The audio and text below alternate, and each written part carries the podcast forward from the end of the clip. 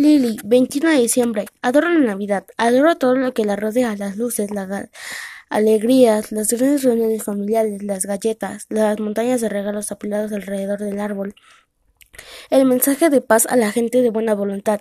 Sé que técnicamente es capaz, es paz a los hombres de buena voluntad, pero en mi mente elimino a los hombres porque suena segregacionista, elitista y sexista. Y todos los términos acabados en ista que sean negativos. La paz no debería brindarse solo a los hombres, sino también a las mujeres y a los niños, a todos los animales, incluso a aquellos que son asquerosos como las ratas del metro.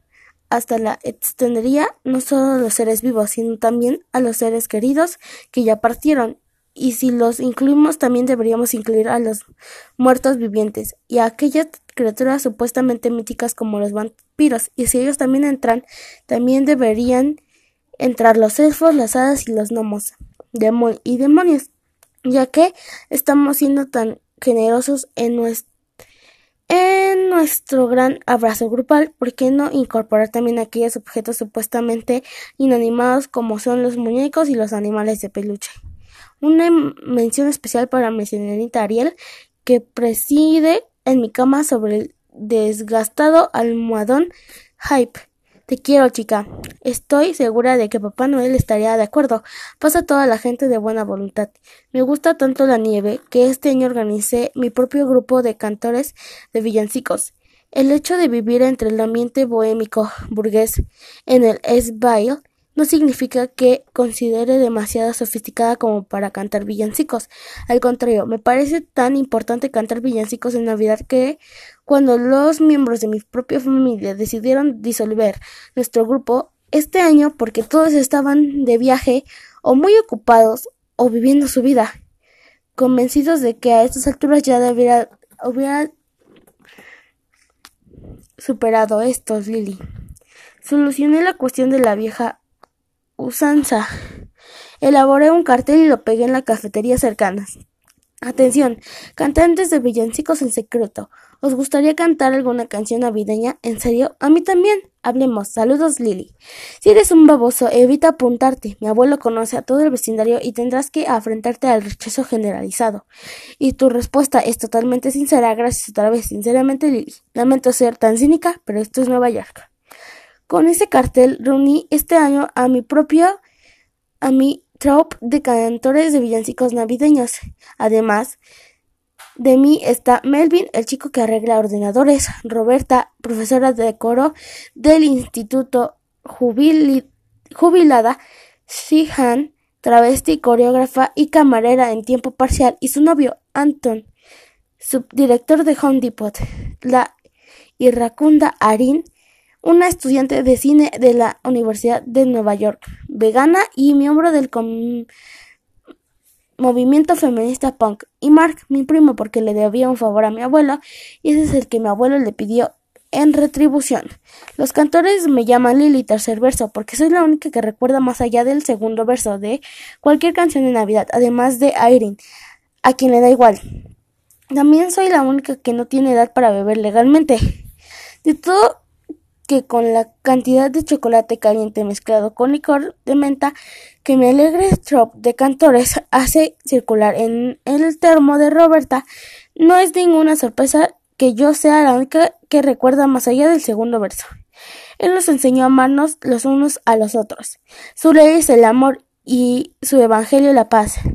Las cadenas romperá, pues el esclavo es nuestro hermano, y su nombre toda opresión cesará, dulces himnos de alegría.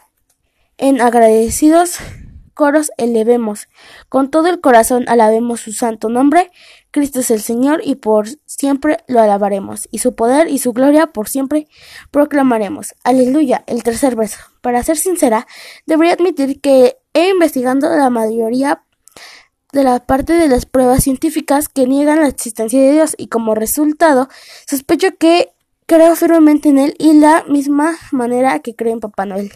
Pero entre el Día de Acción de Gracias y Nochebuena, proclamaré el nombre, su nombre con alegría y cantaré villancicos sin vacilar.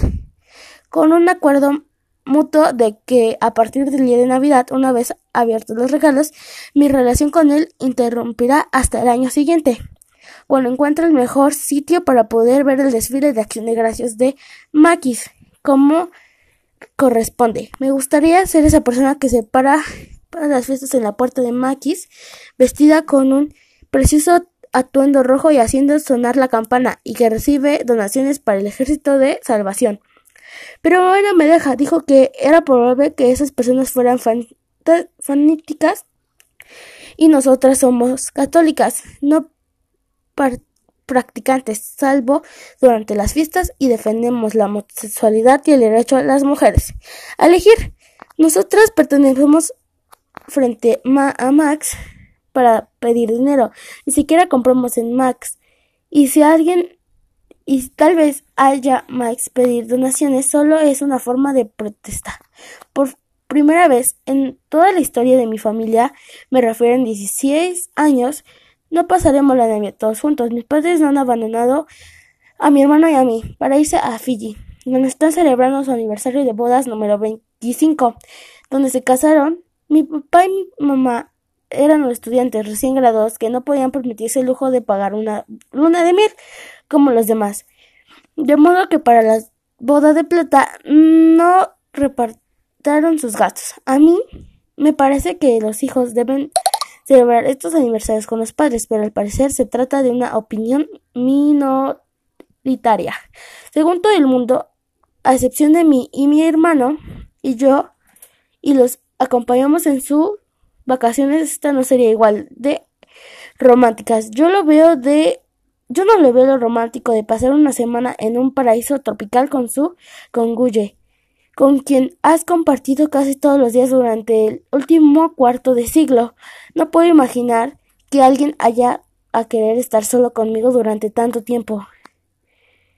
Langston, mi hermano, comentó Lily, tú no entiendes porque nunca has estado enamorada. Si tuvieras un novio, lo entenderías. Langton tiene un novio y lo único que percibo de eso es un lamentable estado de Y no es del todo cierto que no haya estado nunca enamorada. Tuve una mascota en primero, en primero, Spicy, un hámster a quien quería con locura. Nunca dejaré de echarme la culpa por haberlo llevado al colegio para la actividad escolar. Edgar le abrió la jaula cuando yo no miraba y Spicy se topó con un tigre con un tigre, el gato de Jessica Rodríguez, y bueno, el resto de la historia. Paz a los hámster de buena voluntad en el cielo de las mascotas. Perdón, perdón, perdón. Dejé de comer carne el día de la masacre, como penitencia por Spicy. He sido vegetariana desde los seis años por, una, por el amor a un hámster. Desde los ocho he estado literalmente enamorada de Sport el personaje de Jared, la espía, he escrito mi propio diario, como hacía Jared, en cuadernos Molesky rojos, porque mi abuelo me compra en la librería Strand desde que leí ese libro por primera vez, pero yo no escribo comentarios maliciosos de la gente, como ella, sobre todo dibujo y escribo citas memorables y párrafos de libros que he leído. Ideas para recetas o pequeñas historias que invento cuando estoy aburrida.